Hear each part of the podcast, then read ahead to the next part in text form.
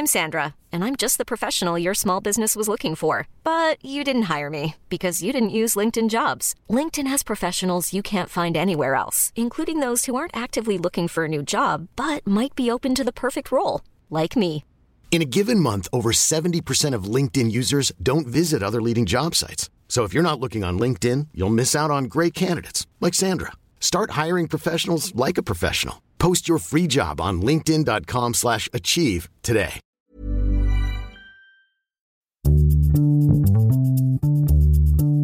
Bonjour, bonsoir, bon après-midi à tous et bienvenue dans ce nouvel épisode d'Histoire de Daron, un épisode un peu spécial, comme diraient les youtubeuses et les youtubeurs, puisque vous allez écouter le replay du premier épisode enregistré en live d'Histoire de Daron. On retrouve Cédric un an après la naissance de son fils. Cédric avait été dans l'épisode numéro 4 d'Histoire de Daron et vous allez voir, on reparle de plein de choses. J'en dis pas plus parce que je parle déjà au début du live. Donc je vous dis à très bientôt et merci beaucoup pour votre écoute et votre fidélité.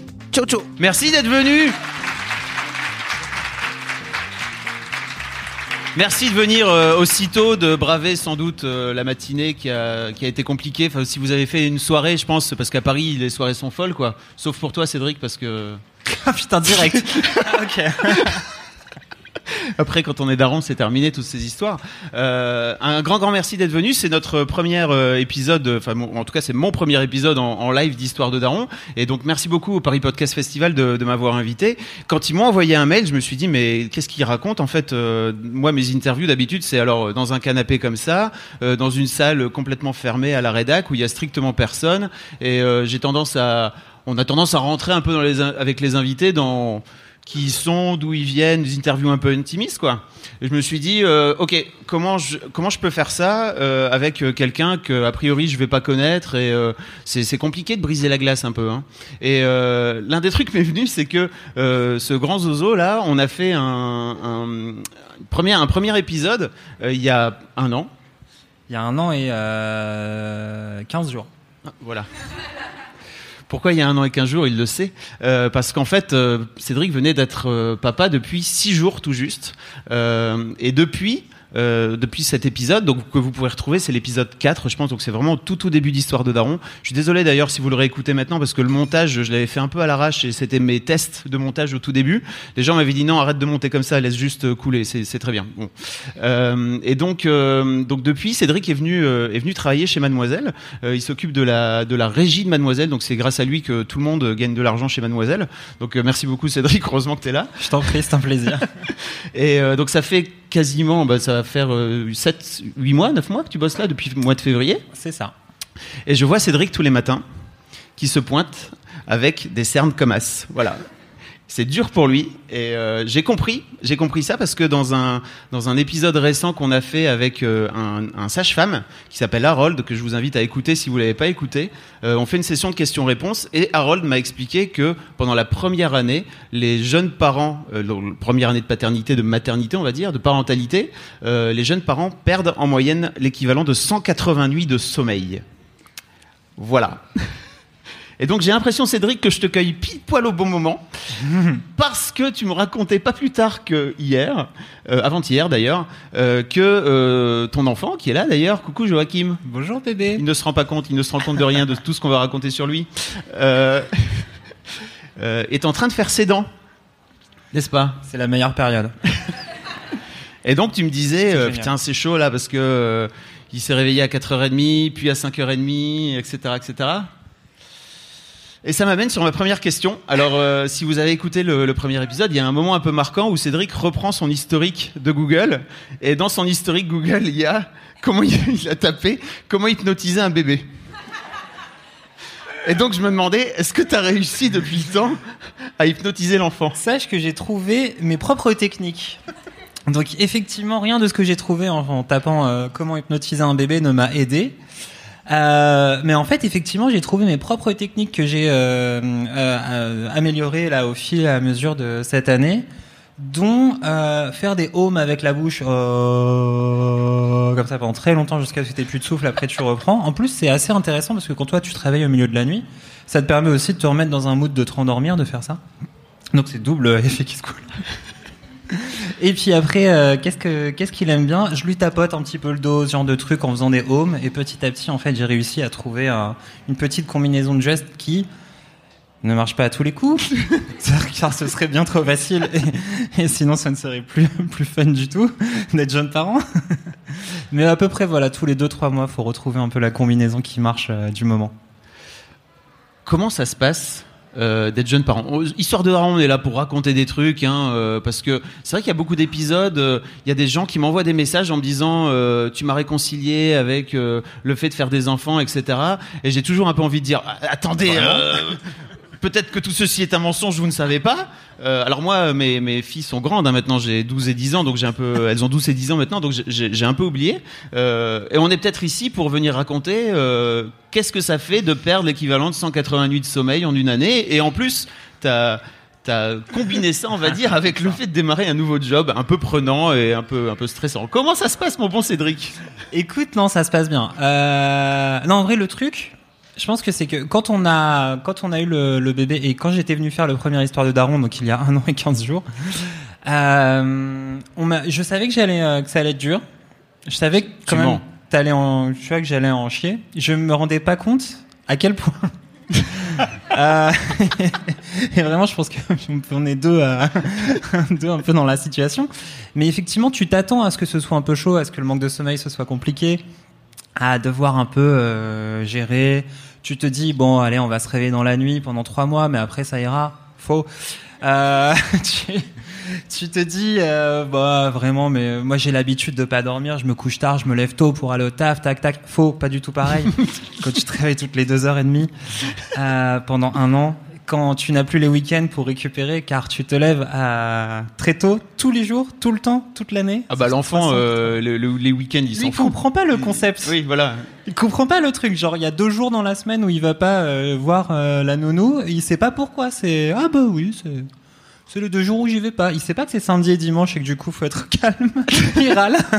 Il Est-ce que tu penses qu'il va réussir à rester une heure tranquille comme ça? Je sais pas. Je pense qu'il comprend quand je suis en train de parler mal de lui. Alors du coup, il s'énerve. Alors dans le premier épisode, tu racontes aussi que tu as fait un enfant parce que tu avais des amis euh, aussi qui se mettaient à faire des enfants. Enfin, c'était un- l'un des déclics en tout cas pour toi. Euh, Est-ce que tu vois encore ces, ces amis-là? Oui. Non, parce que je, je sais Oui, comment mais ça se passe. Oui, c'est ça. Oui, mais moi, mais c'est vrai, c'est ça. Mais euh, effectivement, c'était dans le dans le dans le mood global de on avait envie d'enfants et en plus autour de nous des enfants étaient en train comme ça d'éclore par euh, par dizaines Ah c'est la euh, trentaine, dans, hein. dans les champs et dans les appartements parisiens. Et euh, du coup, bon ben voilà, on, on a fait on a fait le nôtre aussi au passage. Donc effectivement, tu les vois vachement moins. Tes centres aussi de conversation se réduisent pas mal, hein. on va pas se mentir. Euh, On n'est pas là pour se mentir. hein. Ah bah non. J'aimerais Ouais, qu'on rétablisse je- la vérité dans cet épisode pour tous les gens qui m'ont dit euh, tu m'as réconcilié avec la, la parentalité. Euh, Ah, après, de, venir leur expliquer, ça, ouais. de venir leur expliquer qu'en fait euh, les. Alors en plus tu m'as as dit dans le premier épisode que tu voulais, tu, tu préférais entre guillemets et je comprends tout à fait ça, avoir un enfant qu'un nourrisson. Oui. Et, et j'étais un peu dans cette situation-là aussi, c'est-à-dire que en gros les deux premières années c'était un peu boring vraiment. J'ai changé d'avis sur ça. C'est vrai? Ouais. Alors en fait, si, non, c'est toujours un peu, euh, non, c'est difficile. C'est parce qu'il il est Alors, là, en fait, c'est pour non, ça mais que vraiment, pas dire non, les- non, en plus, il est parti, donc Il est je peux parti. vraiment dire ce que je veux. N'oublie pas Euh, qu'il qu'il comprend pas en plus. Hein. Non, non, mais alors en fait, c'est pas, au contraire, c'est pas boring, c'est assez passionnant, mais par contre, c'est vraiment très difficile, quoi. Enfin, tu vois, c'est vraiment ça. Je pensais que ça allait être ah, plus facile, mais un petit peu, euh, un petit peu barbant. Et en fait, c'est très très très fun parce qu'à peu près tous les trois mois, genre le Pokémon évolue et tout d'un coup, il sait faire plein de nouveaux trucs. Et donc euh, là, rien que tout à l'heure, avant de venir, il s'est, euh, il s'est levé, il s'est accroché à la, euh, au montant de la bibliothèque et c'était la première fois qu'il tenait debout sans aide ou quoi qu'est-ce quoi. Donc il était là, genre il nous a regardé tout fier, le visage illuminé par une joie, une joie très sorte- certes très éphémère. Euh, mais euh, du coup c'était, enfin t'as tout le temps ces petits moments de waouh putain maintenant il fait ça et tout. Il a appris à faire des high five il y a une semaine, donc euh, maintenant il en fait à gogo. Il est plus ou moins en train d'en prendre à parler, hein, comme on l'entend au loin, et de tester ses syllabes. Et en fait, tout ça, c'est vachement plus passionnant et ça me fait vachement plus kiffer que je l'aurais pensé il y a un an. Mais effectivement, les moments où il est en mode, il apprend aussi à faire des caprices, à être énervé, à jeter à peu près tout ce qui lui passe à la main par terre pour, je sais pas, tester les lois de la gravité ou un truc comme ça. Être sûr que ça tombe toujours. Peut-être qu'à un moment ça va flotter si tu jettes suffisamment de trucs. Je sais pas ce qui se passe dans sa tête.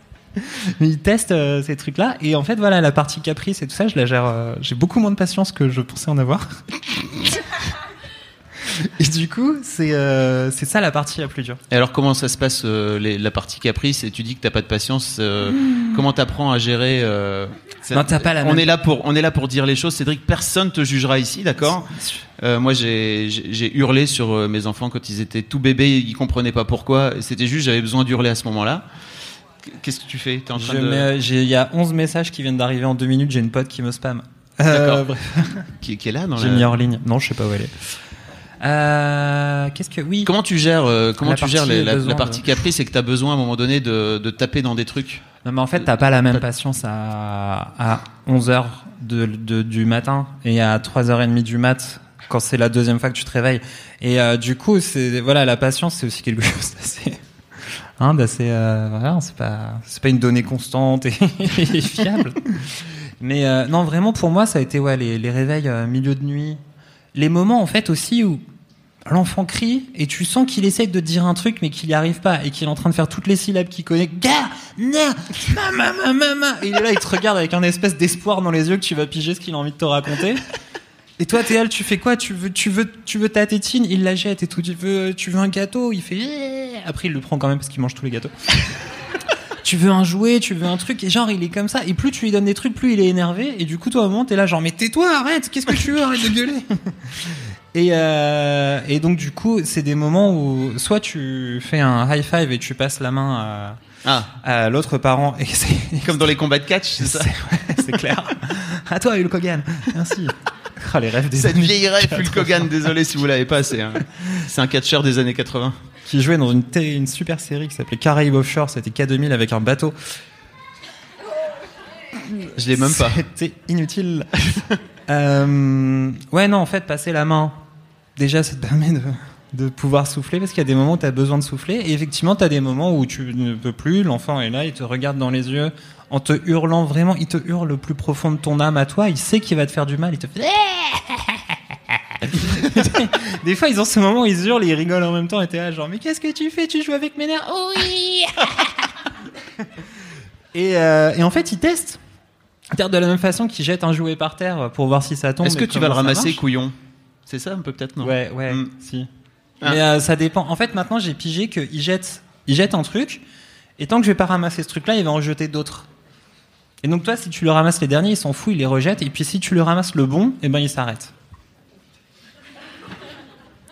Laisse méditer, c'est une sorte de ouais, métaphore de, de, de la recherche du bonheur. En parlant de recherche du bonheur. ça là. Mais Est-ce que du-. Pardon, oui. Ouais, non, mais du coup, la patience, la patience, euh, euh, voilà, hein, euh, moins de patience. Je me suis pas encore, euh, si ça m'est arrivé peut-être deux, trois fois de lui dire un peu, tais-toi, j'en peux plus, arrête! C'est pas grave. Pas en- Personne n'est là pour te juger. Oui, c'est, non, mais voilà, Surtout- mais tu, tu te. J'espère tu- que vous êtes là- pas là pour juger, hein, parce que moi je suis pas là pour juger. Donc j'espère que vous êtes dans mon mood aussi. Si on vient là, c'est pour être tous dans le même mood, d'accord Pour pas juger Cédric. Euh, parce que quand, quand on est tous les deux euh, en tête à tête, euh, moi je juge pas mes invités. Donc s'il vous plaît, jugez pas. S'il y a le moindre regard qui juge, ça sort direct. hein. Ok Non, par contre, il y a un truc, euh, moi aussi, du coup, j'ai compris, par ma, dans ma propre relation à la patience, je vais l'illustrer par comment je vois maintenant les parents fatigués dans la rue avec leur enfant qui est par terre et qui sont en train de traîner, et du coup, ils leur gueulent, euh, les parents, ils gueulent sur les enfants. Avant, j'étais là, je passais, je faisais, oh là là, mais qu'est-ce que c'est que ce parenting, c'est abusé et tout.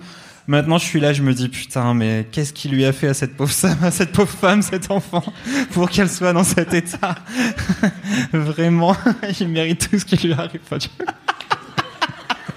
Voilà, ce switch-là, ça, ça nous fait évoluer.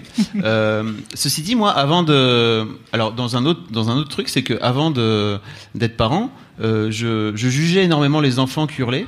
Euh, Par exemple, dans le train.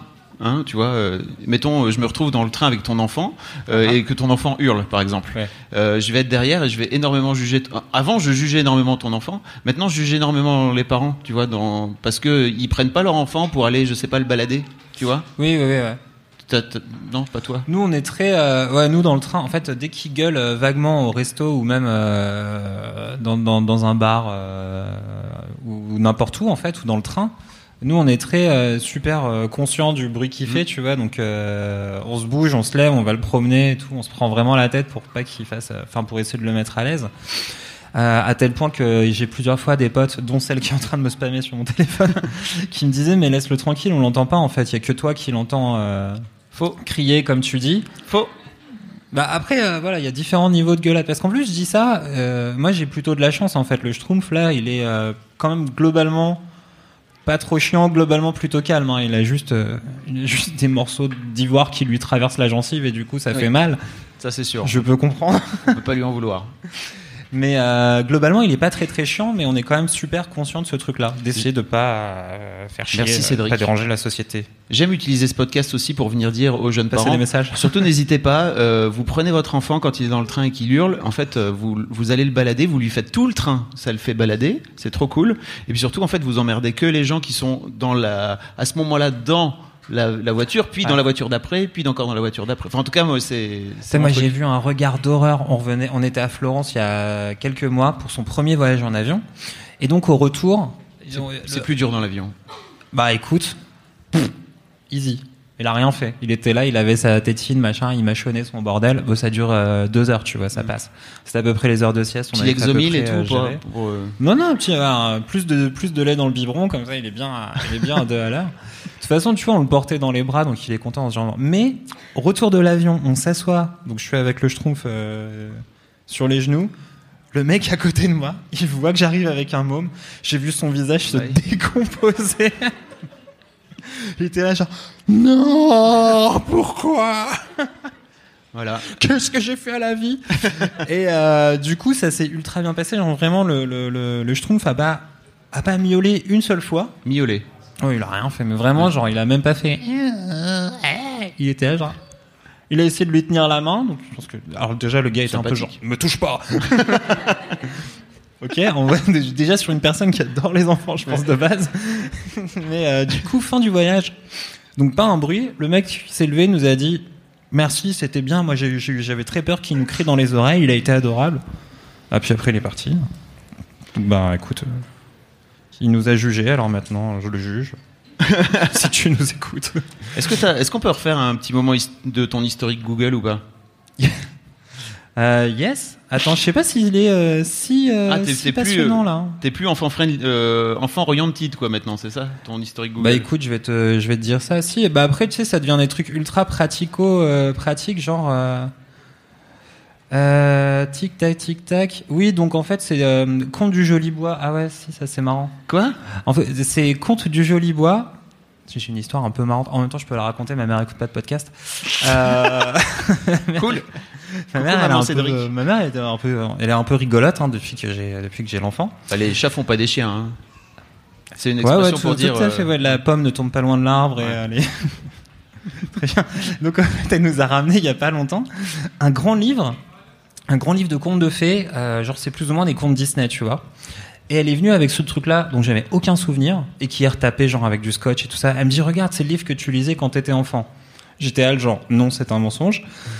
Et euh, donc elle fait si regarde à l'intérieur il y a une dédicace et donc il y a marqué euh, euh, 1er avril euh, 1985 donc j'avais même pas deux ans déjà ok bizarre de la part de maman et papa gros bisous machin je fais vraiment je n'ai aucun souvenir de ce livre donc je retourne le livre il est donc il y a la dédicace date de 85 le livre est édité en 93 je suis à le genre qu'est-ce qui se passe? Bonjour maman et après, je reprends la dédicace, et là où il y a marqué 1985, le 1, en fait, il a été écrit par-dessus un 2. Tu sais, genre, personne faisait l'erreur dans les années 1980 de Ah, je Oui. me suis trompé, j'ai mis un 2 parce que je voulais Mm. écrire 2018. Enfin, donc, je ne sais pas ce qui lui est passé dans la tête. Je pense qu'elle essaie de me réinventer des nouveaux souvenirs. Mais c'est chaud Et ça fait partie des petites folies comme ça qui arrivent. Tu sais, les grand-mères, au fur et à mesure, elles se, elles se refont un monde, elles retracent une nouvelle, euh, une nouvelle identification à leur enfant. Et tu l'en as pas parlé. Tu en as pas parlé. Tu nous en parles Non, là. bah, ouais, voilà. Euh, non, en fait, on, on a vu ça après qu'elle soit partie. Je lui en parlerai un jour. euh, Peut-être.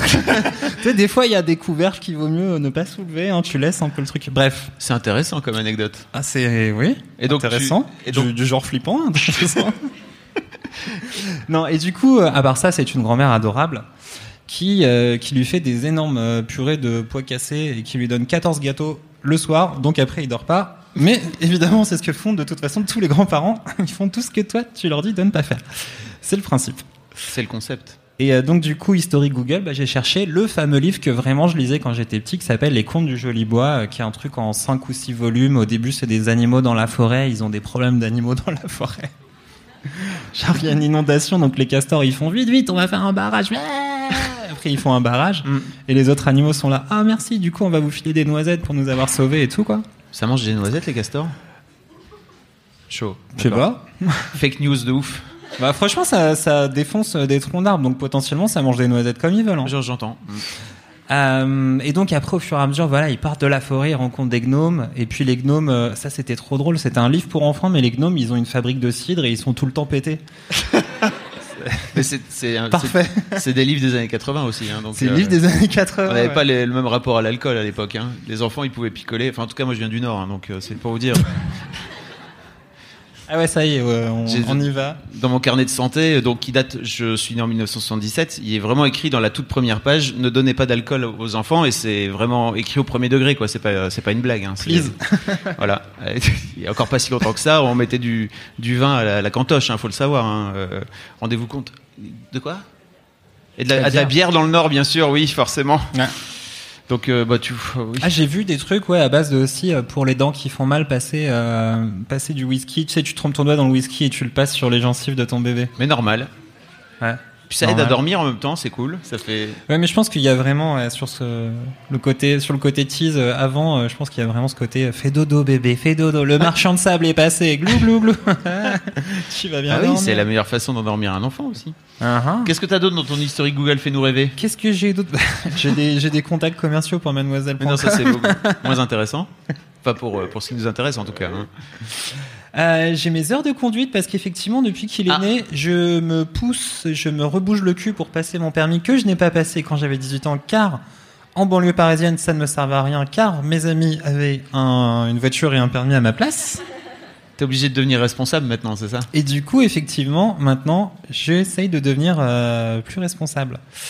Et j'ai quoi d'autre Euh, Non, j'ai mes propres. Après, j'ai pas mal d'achats Amazon, genre les coins de table, les conneries comme ça, pour pas qu'ils se pour pas qu'ils se cognent la tête sur des coins de table. Donc c'est parfait parce que du coup, on les a mis partout, il les arrache et puis il va les cacher sous le canapé. Et du Mais- coup, il s'est cogné sur le coin de table euh, assez récemment. euh. Est-ce que tu lui as dit euh, c'est un peu une leçon de vie, mon pote, ça t'apprendra? Ah ouais, ils sont les... les pieds. Mais donc il s'est il s'est fracassé la tête ou? Ouais, il s'est, tu sais, en fait, il avait un petit virage à faire pour passer entre la table basse et le canapé, et puis il a mal pris son virage, et du coup, il allait droit, un peu, un peu comme toi, tu fais des fois, monsieur le, monsieur le dyspraxique qui se prend les murs. Oui, je suis, je suis dyspraxique, je me prends des murs dans la gueule, ça m'arrive. euh, c'est voilà. c'est- une maladie, hein, te moque pas. Tu vois, il a pas, euh, non, mais du coup, il, il analyse pas bien la trajectoire, et du coup, poum! Et il s'est pris le, le- il s'est pris le coin de table basse. S'il avait laissé le truc, il se serait fait moins mal, il s'est pas fait, s'est pas fait très mal, hein, il est encore hyper lax et souple. Oui. Lina, euh, mon premier enfant, il- elle allait systématiquement tous les matins, euh, à l'heure du petit déjeuner, dans les prises de courant pour euh, s'électrocuter, sans aucun doute. Voilà. C'était son, son objectif tous les matins. On lui disait t'as pas le droit d'aller. Elle allait derrière la télé en plus. Elle, elle y allait à quatre pattes pour aller juste mettre ses doigts dans les prises de courant. Et Les, les prises pourquoi de les courant, enfants font ça Peut-être c'est une forme de sélection naturelle que nous, en tant que parents, on empêche. Peut-être c'est une connerie qu'on devrait arrêter de faire ça. Peut-être que tu enlèves tous tes coins de table et puis tu vois si Jojo, il arrive à s'en... Jojo, euh, Joachim, hein, donc euh, ton premier enfant, si Jojo arrive à s'en sortir ou pas. C'est, c'est peut-être une façon de, de lutter contre la surpopulation, je sais pas. hein. Bah, C'est c'est dit, hein, lui-même, il a décidé d'enlever les coins de table, donc de passer en mode expert, tu vois, sur le jeu vidéo de la vie. il s'est dit, euh, ouais, bah, je m'en fous. Euh, Qu'est-ce qu'il fait? Ah si, il nous a fait deux, trois fois descendre des trucs, peut-être la première. Tu vois, descendre, de- descendre de canapé, peut-être la première. Euh, ça, maintenant, il a, il a capté assez vite. Il descend. euh, donc maintenant, pied devant, il arrive pas à se réceptionner, il s'étale de tout son long. Normal, ça va arriver. Mais il, va, il a bientôt un an là, donc ça va bientôt marcher. cette Il a un an et des patates, là. Il a un an et deux, trois semaines. On est sur des, sur des premiers pas ou pas euh, bientôt? On est sur, oh, on est sur un enfant qui est un peu, un peu mollo mollo. Hein. Il est à la cool, quoi. Je pense qu'il essaye de parler, il essaye de. Mais c'est ça aussi, c'est marrant cette période où tu vois les enfants qui ont le même âge que ton môme. Mm. Et ils font tous rien à voir les uns les autres. On a le petit justement de pote qui a euh, quelques mois de plus. Donc lui, à un an, il était debout, il commençait à marcher. Puis après, il te regardait sans rien dire. Et il essayait, tu sais, il avait pas vraiment, il souriait un peu, mais genre il communiquait pas trop et tout quoi. Donc du coup, après, il allait se promener, il allait voir tout le monde en se posant devant eux en faisant. Genre, en mode euh, féti- oncle fétide quoi. Genre, Hum, qu'est-ce qu'il y a Les gens, euh, les gens dans le podcast n'auront pas ta tête, mais tu fais des, des drôles de yeux, juste pour dire. Voilà. J'essaie de rendre ce moment un peu plus radiophonique. Merci. Et donc le tien est plutôt, euh, a plutôt tendance à développer la parole que, Oui, que voilà. tout ce qui est motricité, quoi. Lui, il est en mode, il essaie de raconter des trucs. Quand il voit les gens, il les regarde, il sourit, il se met des doigts dans la bouche pour leur montrer qu'il les aime vraiment, j'imagine. Ah, tu me donnes vraiment envie de manger mon poing en, en souriant. Ah. Sans doute positif. Et euh, par contre, ouais, en termes de, on n'est pas encore sur des premiers pas là, tout de suite. On est sur, euh, il a maîtrisé le quatre pattes il y a vraiment assez peu de temps. Il y a, on est sur, euh, il y a un mois et demi. Hein. Ah on ouais. est sur un enfant assez fainéant, oui. de façon motrice. Après, je me rends plus trop compte. euh, C'est pas vrai, en plus, je dis ça maintenant. Il, ga- il galope dans tous les sens. Et il a essayé de se lever Il tout à toute l'heure. la Je suis journée comme ça. Bah. Bon bah les couilles. Tu, tu disais dans le premier épisode aussi que t'étais trop content parce que il adorait Kendrick Lamar. Yes. Tu lui, tu lui mettais du bon gros son. Ah, il aime les gros rythmes. Où est-ce qu'on, où est-ce qu'on en est comme ça en termes de. tu de- déconnes, j'ai découvert. euh, alors, je, euh, je déconne pas, je sais pas. non, tu, tu déconnes, transition. Ok. Je, j'ai décou- je me suis vachement mis au reggae en fait depuis qu'il est né. Est-ce que c'est Euh, En rapport avec fumer de la drogue pour oublier les problèmes? Je sais pas, je pose la question. Non. Tu Euh, non, pas non, pas as le droit de le dire, personne te jugera Pas ici. hein. spécifiquement pour ça. Mais euh, mais j'ai Pas entendu dire. spécifiquement pour ça. Mais j'ai entendu dire, j'ai entendu dire que ça fonctionne assez bien parce que ça ralentit euh, ta façon de réfléchir juste à peu près au même niveau que ce- celle du bébé et que du coup tu t'entends très très bien avec Mais ton c'est enfant. vrai, de ce ça. J'ai entendu dire par des gens. Bref, c'était pas ça là. Je voulais pas venir sur ça. Mais du coup, effectivement, le reggae, euh, parce que en fait, les rythmes du reggae, euh, au début, euh, on lui achetait des petits livres, euh, genre mes premières musiques, euh, machin. Donc, je lui avais acheté la première, euh, mes premiers airs de hip-hop, mes premiers airs de rock, de jazz, machin. Et je m'étais dit, allez, on va sur mes premiers airs de reggae. Moi, j'écoutais pas trop de reggae et tout ça avant. J'avais fait un gros festival de reggae juste avant que le bébé naisse. Le festival de Notting Hill, deuxième plus grand festival d'Europe et premier festival de reggae en Europe. Euh, on n'a pas bu que de la bière. Bref, Faut savoir, faut c'est oublier. pas la question. Oui. Mais du coup, euh, c'était histoire de se faire un petit ouf, soufflade, euh, soufflade avant d'aller, euh, avant d'aller, avant que le bébé arrive et tout ça quoi. Et euh, du coup, je me suis dit, allez, on continue un petit peu cette ambiance de reggae parce qu'en fait, le môme, il aimait bien euh, les sons de son truc. Et du coup, je me suis mis moi-même, en tant que grande personne, à écouter beaucoup, beaucoup de reggae et à redécouvrir, découvrir même, ce genre musical. Cet enfant me fait euh, découvrir tout un pan de la musique que j'avais jamais vraiment exploré jusque-là. Dans le premier épisode, tu dis aussi que tes six premiers jours, t'étais étais hyper flippé. Euh, et notamment, je sais pas si tu te souviens, Ah ouais mais je, je l'ai écouté ce matin à 4h30. Je sais pas pourquoi, je me suis réveillé à 4h30 du mat. Peut-être par solidarité avec toi, je ne sais pas. Euh, et je me suis dit, ok, c'est le moment de réécouter euh, le, le premier épisode de Cédric. Et en fait, euh, t'expliques dedans que vous l'aviez mis dans le, dans le lit. euh, dans son propre lit à lui euh, Mhm. pendant euh, un quart d'heure ou 20 minutes et qu'en fait au bout d'un quart d'heure ou 20 minutes vous étiez tellement paniqué que vous l'aviez vous aviez ramené le berceau dans la ah, chambre ouais. Et t'as dit je cite j'espère que tu gagnes en sérénité par la suite Putain, c'est clair. Ah, Je l'ai oublié ce truc-là. Je l'ai oublié cette phase là de panique complète. Mais euh, ouais. Ouais, ouais. Les 100 premiers jours. Genre vraiment. non, non, c'est vraiment, ouais, t'as ce truc-là, les 100 premiers jours, où en fait, il va. Toi, t'es paniqué, lui, il a mal, il a des coliques, ces fameuses douleurs de ventre qui n'ont pas vraiment, enfin, qui ont euh, mille et une explications, mais dont on ne sait pas euh, Alors, vraiment les- physiquement d'où elles viennent. tous les enfants n'ont pas ça hein. Non, mais il y en a beaucoup qui l'ont. En fait, c'est surtout, je pense que c'est principalement ton système euh, digestif qui marche pour la première fois. du coup, c'est bizarre. Que se passe-t-il dans mon ventre? Ouais, c'est ça quoi. Et en fait, du coup, toutes ces douleurs et tous ces stress des 100 premiers jours, putain, oh là là, quelle angoisse. Ah, Mais c'était horrible. J'ai l'impression d'y avoir replongé là. Ah ouais, non, mais c'était vraiment dur. Mais, t'es- mais c'est parce que t'as les endorphines de la naissance pour ça. Donc t'es, tu. En fait, c'est cette phase-là, pendant le- les 50 premiers jours, t'es là, tu fais, je suis fatigué, mais haha, les hormones m'aident. Et le bonheur aussi. Et euh, le manque de sommeil, oh, ça va s'arrêter. Non. Et euh, après,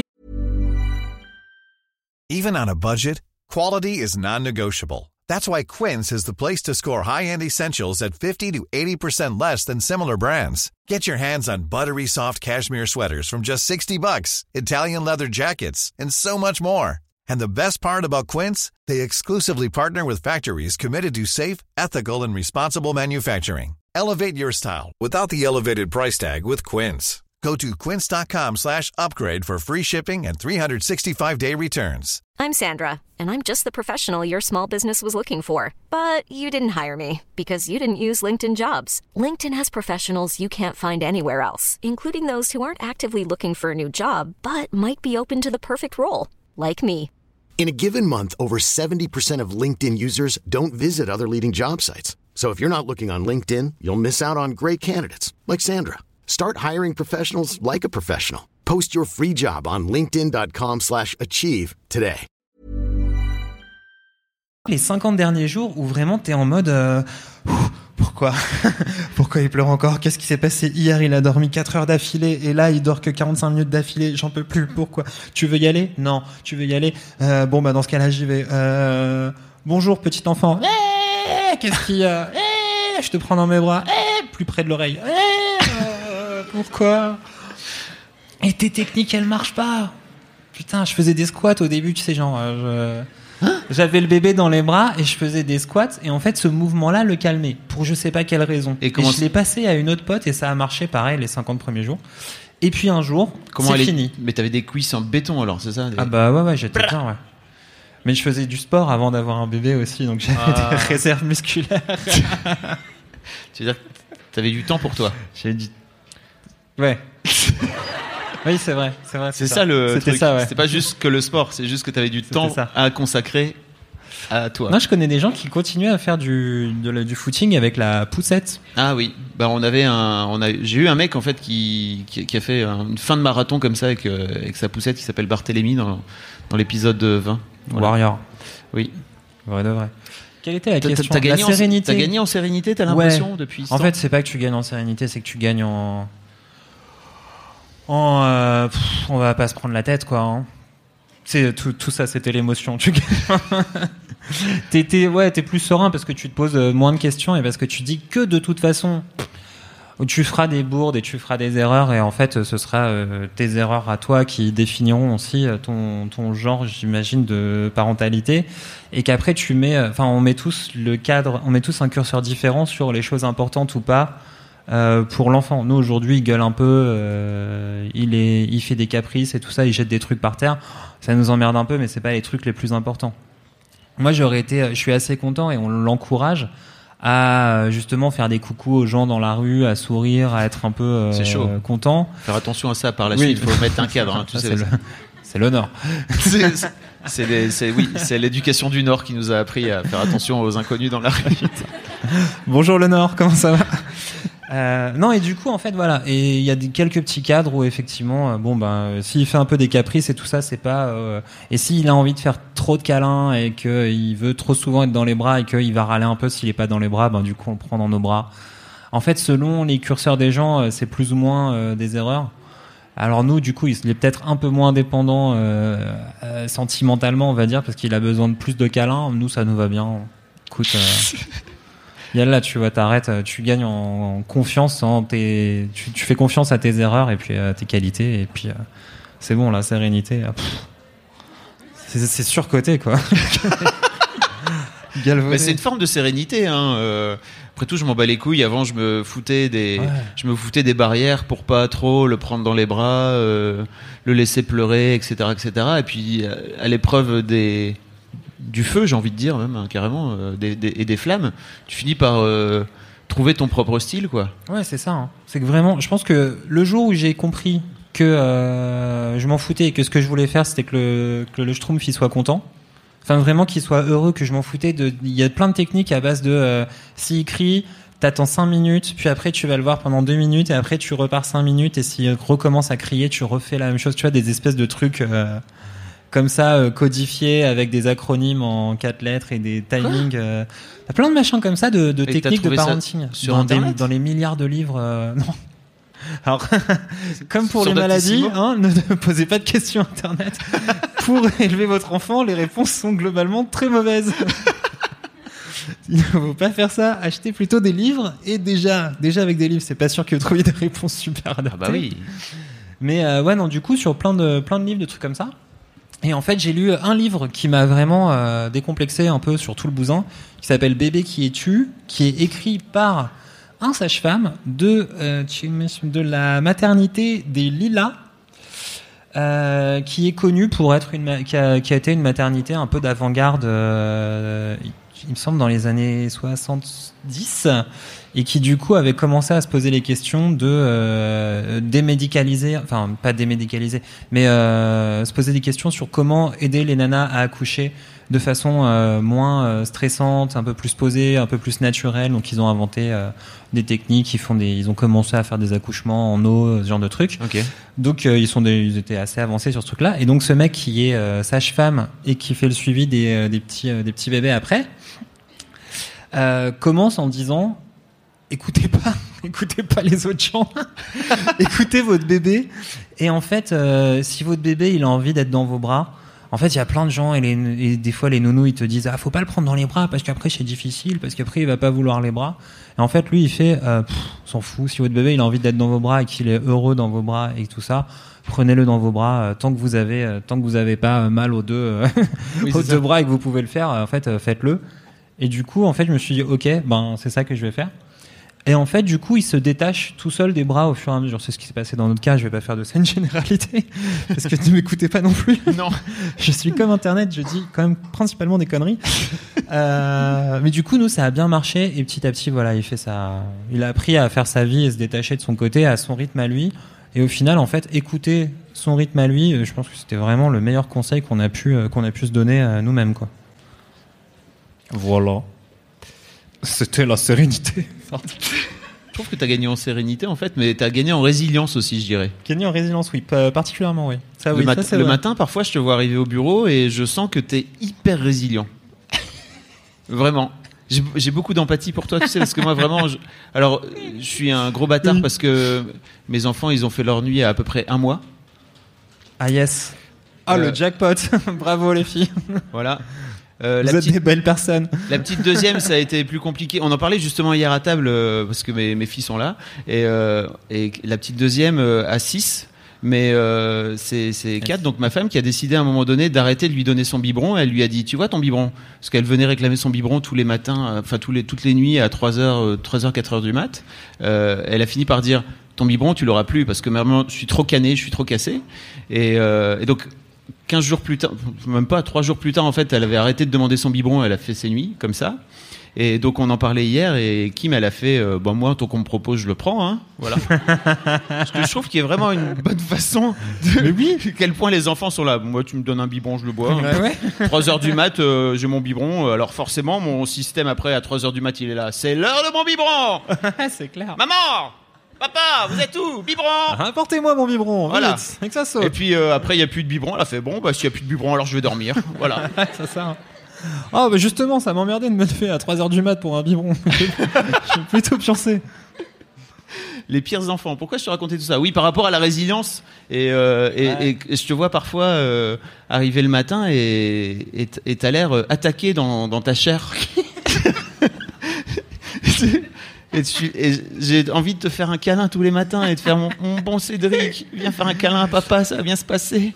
Non, je suis désolé mon vieux. C'est la, la, la, la, connaissance, la savoir, la certitude. Bon, là vous le voyez pas, mais depuis ça fait un quart d'heure qu'il se frotte les yeux, mon pauvre vieux. j'ai- Il est Non, en fait, le truc, c'est que la certitude de savoir que ça va s'arrêter, que ça va se transformer en autre chose, fait que, ok, c'est une phase à passer. C'est une phase qui est, euh, somme toute, assez rigolote, hein, comme je le disais, beaucoup moins boring que je l'imaginais au début, et où tu découvres plein de choses sur ton enfant. Et en vrai, euh, moi, je pensais pas m'émerveiller qu'un jour, il découvre sur son jouet où il doit mettre des formes dans des trous, qu'un jour, par lui-même, il comprenne que où va la bonne forme dans le bon trou. Après 317 000 essais.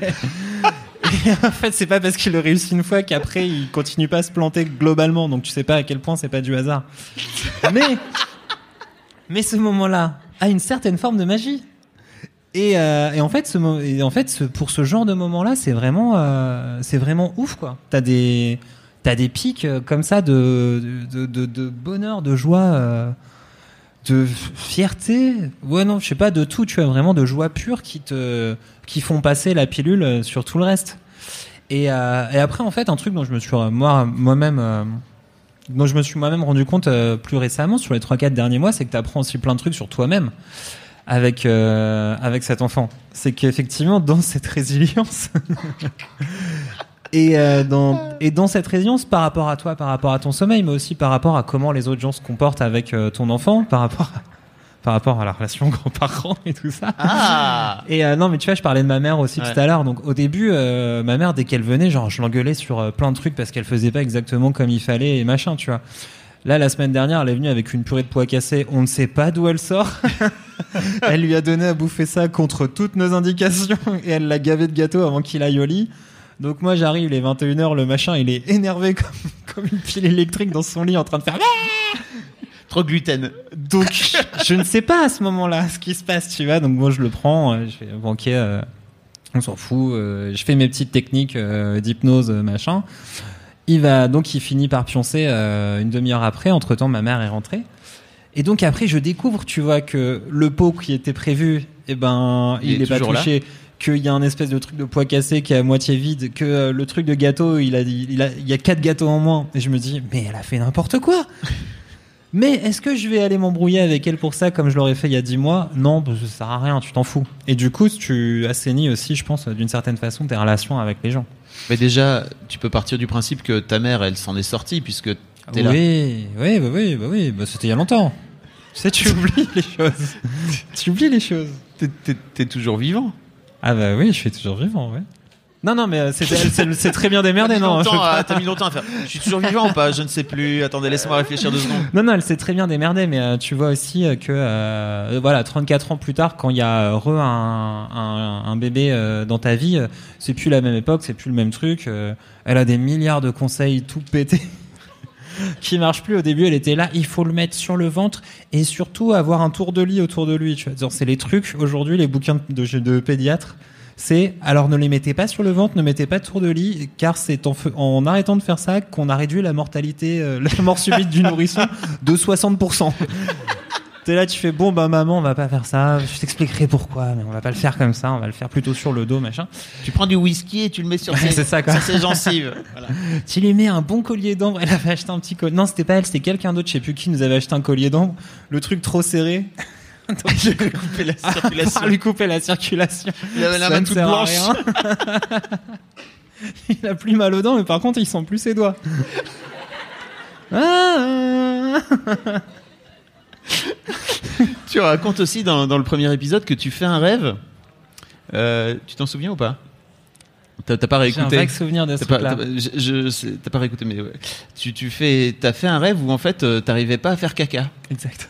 Juste après la, naissance de l'enfant. Qu'est-ce que ton subconscient euh, a pu t'envoyer? Est-ce que t'as des, des anecdotes de rêves comme ça que t'as pu faire euh, tout, au, tout au cours de, de l'année? En fait, le, le truc, c'est que je fais très peu de rêves, globalement. J'ai un sommeil assez. euh, On fait tous des rêves, mais on Oui, euh, je m'en souviens pas. C'est quand je dis ça, c'est je me souviens de très très très peu de mes rêves depuis euh, toujours. C'est pour ça que quand il m'en arrive un, je m'en souviens bien.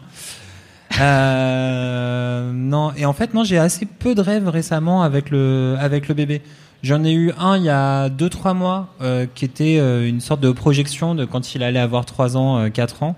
Et du coup, en fait, Parce que c'est un peu, c'est un peu long, hein. les, les trois, trois ans. c'est bah, J'avoue, là, la première année est passée, j'ai vraiment l'impression que j'ai un enfant depuis 10 ans. Donc, voilà, ça passe. Les gens, ils te disent tout le temps, ça passe super vite et tout. Moi, je suis à le non. Vraiment non. C'est fou quand tu dors pas. Vraiment non. Mais n'importe quoi. Un an, le doigt coincé dans une porte, c'est super long. Faut arrêter euh, de dire n'importe quoi, vraiment. Non mais Après, c'est aussi un doigt coincé dans une porte, mais de façon un peu. euh, tu vas encore Tu dire un sais, truc c'est un- mignon, je pense. Non, c'est un truc. C'est un peu un syndrome de Stockholm. hein. Moi, je le vois comme une. euh, C'est pas mignon alors. Non, mais c'est une. euh, Je sais pas comment dire. Ouais, c'est ça. C'est que t'es t'es t'es coincé dans cette relation abusive euh, avec ton enfant. Mais ça fait 45 euh, minutes, il commence à, lâche- à se lâcher. ça- On arrive au vrai là, les enfants. Non, mais du coup, tu vois. mais du coup, non, en fait, ce que je veux dire, c'est que ça t'amène, voilà, plein de bonheur, plein de stress, plein de machin, plein de, ah, ah, dans quoi je me suis fourré. Et en même temps, tu, et en même temps, je dis ça, mais euh, j'ai jamais regretté, tu vois.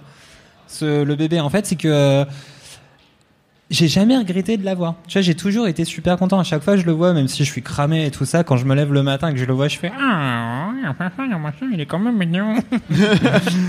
Et euh, du coup, je suis quand même content de jouer avec lui, de l'embarquer. Je suis allé au Burning Man euh, là en septembre. Donc j'ai fait. euh, Le ouais, voici il- ou pas C'est- lui qui est. Il entend qu'on parle de lui. On était en train de dire du mal de toi.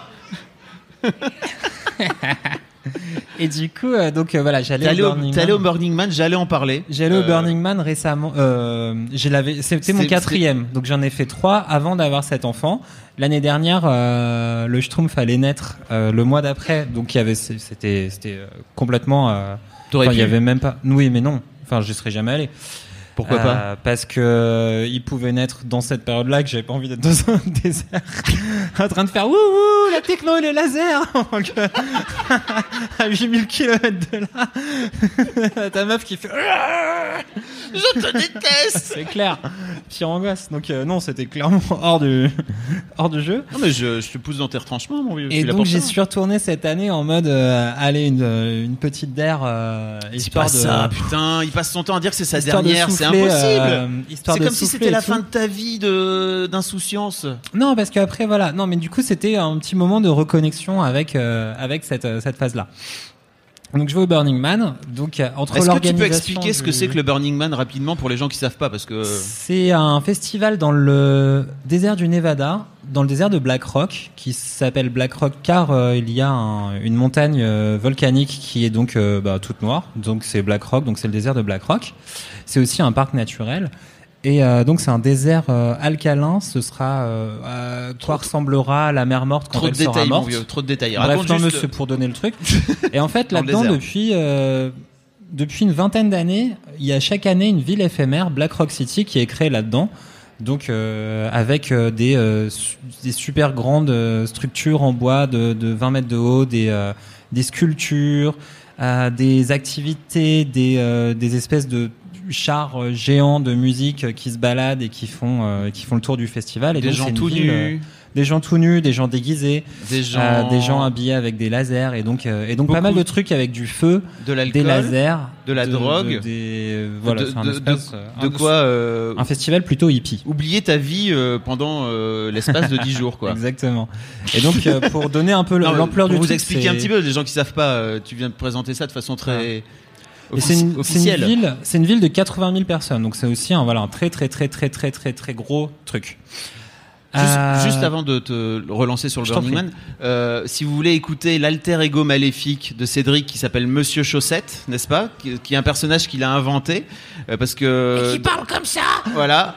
Dans le podcast qu'on fait sur Mademoiselle qui s'appelle Laisse-moi kiffer, parce que Cédric fait partie de, fait partie de cette, cette folle équipe, euh, n'hésitez pas. Alors c'est très pénible parce qu'il parle comme ça pendant tout le long, mais en revanche il explique son Burning Man.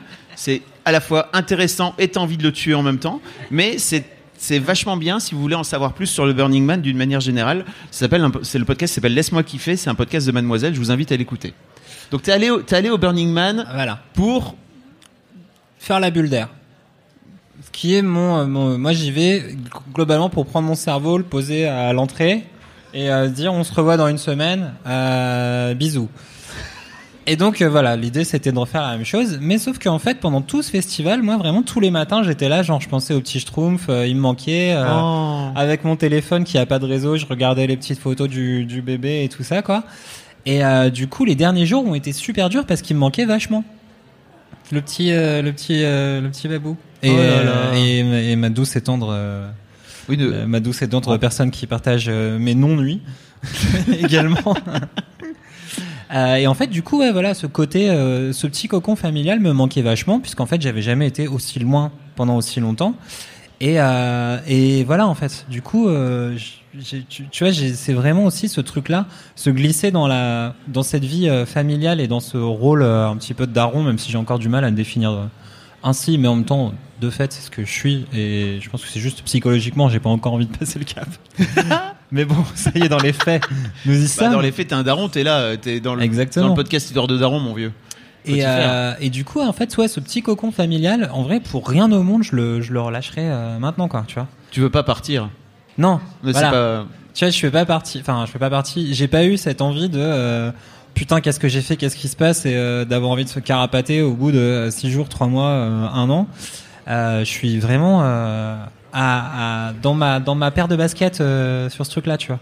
Est-ce que peut-être t'as changé, tout comme t'as un t-shirt là que tu arbores aujourd'hui, que je, que je mettrai donc euh, dans, dans les notes du podcast, euh, où il est écrit You've changed man, c'est-à-dire en gros t'as changé mon pote, euh, ou t'as une patate qui s'est transformée en frites. Qui dit ça à un pack de frites Un pack de frites, pardon. Ce serait Moi, ça j'ai changé. Ouais. Moi, j'ai changé. Ouais. Oui, c'est ça. Oui. En quoi t'as changé, mon vieux Je sais pas. Vas-y, on est là pour faire un peu d'introspection aussi. euh. En quoi j'ai changé Je sais pas.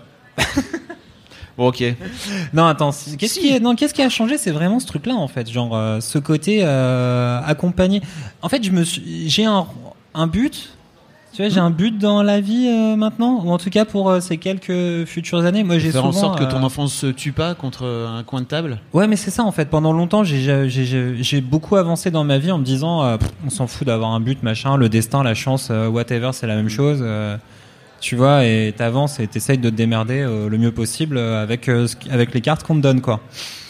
Et en fait, euh, effectivement, le fait d'avoir euh, ce mini schtroumpf depuis un an, eh ben, euh, ça me donne envie de faire euh, les choses un peu mieux. Ça me donne envie, je sais pas, de le mettre à la, pas de le mettre à l'abri justement. Au contraire, d'aller le confronter, d'essayer de lui filer les cartes un peu plus vite et les clés un peu plus rapidement, et lui filer euh, plein d'affection et plein d'amour et plein de câlins, et de jouer avec lui, même si ces jeux ils sont nuls.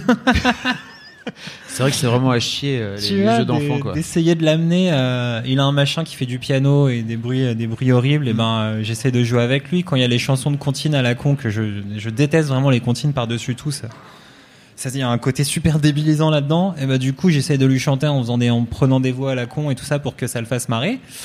Et en fait, euh, voilà, ce but-là d'essayer de le faire marrer et de l'amener, euh, de l'amener un peu quelque part, en tout cas de le, de prendre par la main, ou de lui tenir la main quand il dit euh, aide-moi à faire ça, donne-moi des gâteaux et machin. je me dis euh, ouais, je suis ok, d'accord, je suis là pour ça. Et Et moi, j'ai jouer du piano ou donne-moi des gâteaux, c'est quand même. bon, c'est- triste. Deux sources de plaisir. Voilà. Euh, et en fait, je me dis, je suis là pour ça. Ça me dérange pas du tout d'être euh, d'être l'outil de son développement et de ses plaisirs. Que je pense, je pense que avant j'aurais peut-être eu euh, trop d'ego pour être l'outil de quelqu'un, de machin. Je me serais dit non, d'abord il faut que moi je me développe, machin. Aujourd'hui, je me dis en fait, je m'en fous de me développer ou whatever, euh, ou de trouver mon but ou ma place ou euh, toutes, toutes ces toutes ces toutes ces choses. Euh, parce qu'aujourd'hui, j'ai envie de me dédier euh, à ce petit schtroumpf et c'est lui de lui filer les bonnes cartes. Et en fait, comme je le disais, je me suis sans doute aussi peu découvert des nouveaux trucs que cette année, en fait, quoi. Et euh, c'est un vrai challenge, mais c'est un vrai challenge et c'est vraiment difficile et vraiment je. On ne peut pas insister suffisamment sur le fait que cette première année est vraiment difficile. Et qu'en plus j'ai du bol parce que il, il est pas trop trop chiant, mais c'est quand même super chaud. Mais en même temps, t'apprends tellement de trucs sur toi-même. T'apprends euh, à tester tes limites, tu sais où sont tes limites, tu sais où sont tes résistances. Tu le découvres aussi en tant que daron. Moi, quand j'ai appris que le que le bébé c'était, j'en parle dans mon histoire de daron. Quand j'ai appris que c'était un mec, euh, j'ai eu un vrai moment d'angoisse parce que moi-même, moi j'ai été élevé par ma mère et par ma grand-mère. Et euh, donc la relation au père, euh, je l'avais pas, euh, je l'avais pas quand j'étais pe- petit. Et du coup, je savais pas comment la créer avec un bébé. Et quand euh, donc j'ai appris que c'était un garçon, j'étais là genre euh, oh mauvaise nouvelle, tu vois, vraiment. comment je Ah, vais éviter d'en faire un mec toxique Comment je Euh, vais éviter d'en faire un mec toxique Voilà, Mais vrai, euh, ouais, ouais, truc, euh, on est en plein dedans. Et du coup, eh ben alors, bah, j'ai une super bonne solution. Alors, euh, vous nous écoutez les pouvoirs publics Alors déjà, premier truc, le congé paternité, ça doit être obligatoire et surtout il faut qu'il soit pris en entier, hein, parce que c'est bien sympa d'avoir un congé un congé pater, mais dire ah je le prendrai quand il aura six mois ou un an. Non non, t'es là dès le début mon gars parce que putain, mais les c'est- 100 premiers jours dont on parlait tout à l'heure, c'est là que c'est la guerre. Et qu'en fait, euh, le fait de les avoir vécus et d'avoir voulu, d'avoir voulu les faire et d'aller se frotter à ce truc-là, et ben en vrai directement ça pose les bases de ta relation à ton à ton môme et ça repose aussi, euh, ça redéfinit aussi euh, ton couple quoi. À un moment, euh, on y va ensemble. Allez, on saute. dans la main. Ah, c'est ça, main dans la main sur le trampoline euh, de, de, la, de- des coliques. tu vois, et en fait, euh, c'est ultra, euh, c'est ultra fondateur, euh, je pense, en tout cas, ça l'a vraiment été pour moi et je l'ai ressenti comme ça, de passer ces 100 jours ensemble dans cette galère. Parce que, putain, c'est pas cool de laisser une seule personne se prendre la totalité du truc, quoi. Ou euh, 80% ou 90%, c'est vraiment chaud, quoi. Et du coup, euh, être là à ce moment-là, je pense que ça, ça débroussaille euh, pas mal des, des petites fondations de masculinité euh, un peu toxiques que tu peux avoir euh, par la suite, quoi. Prendre ce rôle qui est euh, que la société aujourd'hui dit euh, bon bah c'est vraiment aux mamans de le faire, donc on va leur filer trois mois et les papas deux semaines, hein, parce que c'est vraiment juste au début que c'est dur. Non non, c'est beaucoup plus long que ça. Euh, donc merci la société de libérer les parents euh, pendant toute la période où c'est chaud et pas juste les 15 premiers jours pour les Ouais, uns et de l'autre côté. Parce que c'est un vrai message que euh, c'est un vrai message des pouvoirs publics de dire c'est le rôle de la mère de se démerder quand c'est euh, quand c'est en axe pendant ces, ces 100 premiers jours. T'as bien Il raison. faut changer ça. Il, il nous reste trois minutes. Euh, J'ai une dernière question. C'est c'est quoi les les si t'as une ou un ou deux conseils à venir donner aux jeunes parents qui viennent d'être d'être pères, par exemple, euh, et que tu pourrais leur leur filer après une année, toi, à être euh, à être daron, à avoir été dans le dur à ce point-là. Parce que j'aime bien, tu sais, faut, faut partager, tu vois. euh. Euh, en fait, si si euh, bah, je me les donne à moi d'il y a un an. Genre, si je devais le refaire, qu'est-ce que je ferais différemment Ouais. En vrai, euh, beaucoup plus rapidement, je ferais plein de câlins et plein de bisous et j'arrêterais de me mettre des espèces de, de, de barrières dans la tête de il faut qu'il apprenne à pleurer, ça va lui faire les poumons ou ce genre de conneries que assez rapidement on a fait euh, on a fait tomber de toute façon. Mais du coup, euh, tenir euh, ces trucs là, c'est c'est dur en fait quoi. Ça fait mal au cœur de dire il faut le laisser pleurer au début et en fait faites pas des trucs qui vous font mal au cœur parce que ça va faire mal au cœur à tout le monde. Donc écoutez votre cœur surtout. Euh, non mais après vrai truc, faut faites ce que vous avez dans, dans, dans le cœur et pas euh, ce qui a marqué dans le livre ou dans la tête. Je pense que tout le monde s'en sortira mieux. Et euh, l'autre truc c'est vraiment au début en fait on alors voilà je disais il faut partager la tâche là des 100 premiers jours et il faut y aller à deux. Euh, oui, il faut vraiment être à deux à cet moment-là, mais après ça sert à rien de se partager tous les levées de nuit ensemble. Ah oui. voilà, l'intérêt d'être à deux, c'est de pouvoir s'en faire une chacun et de se laisser ces espaces-là pour que euh, pour retrouver un petit peu de sommeil et de se dire euh, lundi, mercredi, machin, c'est toi qui gères et les autres jours c'est toi. Et en fait, c'est comme ça que ça marche bien. C'est ce travail en équipe qui marche bien. Les premiers jours, c'est normal de se lever tous les deux et d'être stressé et d'aller lui tenir la main. euh, je pense que ça fait partie du, ça fait partie du game. Hein. Mais vraiment, c'est un marathon, les potes. hein. ouais. Mais de se cramer euh, toute son énergie tous les deux ensemble, c'est très peu utile. Donc euh, voilà, alternez, mais soyez présents tous les deux. Moi, j'ai un autre conseil à t'ajouter que je te dis depuis euh, des mois, c'est faites des siestes en fait. Euh, on n'a pas, on n'a pas la culture de la sieste en France surtout. Mais en fait, quand vous êtes fatigué comme ça, alors si votre employeur vous le permet, et bon, moi typiquement chez Mademoiselle, la sieste c'est quasiment une culture quoi. J'avoue, limite, il va me virer parce que je fais pas de sieste. hein. Voilà, ça dégage, hop. Euh, mais vraiment, si vous sentez que si vous sentez que c'est dur pour vous et que vous démarrez la journée euh, compliquée et que vous avez à un moment donné à 16 h ou même à 14 h le nez qui pointe, un quart d'heure, 20 minutes de sieste, c'est le meilleur. Faites pas 3 heures, sinon après vous êtes cuit, hein, vraiment. Mais un quart d'heure, 20 minutes, faut apprendre par- parce qu'on a fait, on n'a pas l'habitude. Souvent, il y a des, des gens qui me disent, moi, je sais pas faire la sieste. Je ah, mais apprends en fait, euh, apprends, apprends à, à dormir rapidement. C'est toujours trop bien. Et moi, c'est comme ça que j'ai monté Mademoiselle et, et eu un, un premier enfant en même temps. C'est en faisant des siestes quand j'étais fatigué, quoi. En survivant. Ouais. Fais, fais des siestes. Et faites-vous plaisir surtout. Enfin, faites-vous plaisir, c'est vraiment. euh, Moi, j'ai pris, j'ai pris quasiment 10 kilos depuis que le bébé est né. Parce qu'en fait, euh, voilà, non, mais du coup, euh, ça fait compenser. un an. Ouais, c'est ça, ça fait un an que du coup, euh, dès qu'il y a une pizza trois fromages qui gambade euh, sauvagement, je me jette dessus. et euh, en fait, voilà, moi, j'ai j'ai beaucoup compensé par de la bouffe et tout. Mais euh, ouais, faites-vous plaisir. Il faut se, se faire des, des phases, euh, donner le, passer le bébé, euh, le relais pendant une soirée, se faire des restos, euh, des petits ciné, des trucs comme ça, retrouver le couple aussi, c'est super important. Mais euh, ouais, de toute façon, voilà, ça sert à rien de se garder non plus une espèce de ligne directrice d'hygiène de vie un peu euh, trop vénère la première année parce que c'est déjà suffisamment compliqué. à côté, pour s'en mettre en plus, euh, lâchez-vous du lest et euh, écoutez-vous et faites-vous plaisir. Ça, ça marchera, Inch'Allah, si ça se passe bien. J'espère que ça marchera bien. Bon, Cédric, je te propose qu'on se donne rendez-vous dans deux ans de ce fait-là pour faire le bilan des, des 36 mois, n'est-ce pas? N'est-ce pas Est-ce que, est-ce que j'espère podcast, j'espère qu'il y aura encore des podcasts dans la vie. Peut-être que, peut-être qu'on sera tous morts à cause de- du réchauffement climatique, on sait pas. Attends, en train- D'accord, ouais, bah écoute, euh, très bien. Bonne, euh, bonne ambiance, ouais. En tout cas, merci beaucoup d'être venu. Merci beaucoup à toi, Fab. Merci au Paris Podcast Festival. Merci beaucoup à vous tous. On peut l'applaudir parce que c'est pas un exercice facile. Et puis si vous connaissez pas Histoire de Daron, je vous donne rendez-vous tous les premiers et les troisièmes lundis de chaque mois euh, pour venir euh, écouter un, un papa qui se livre sur euh, sa paternité, un peu comme ce bon Cédric. quoi. Merci beaucoup. Merci beaucoup. Hey, it's Danny Pellegrino from Everything Iconic. Ready to upgrade your style game without blowing your budget? Check out Quince. They've got all the good stuff shirts and polos, activewear, and fine leather goods, all at 50 to 80% less than other high end brands. And the best part? They're all about safe, ethical, and responsible manufacturing.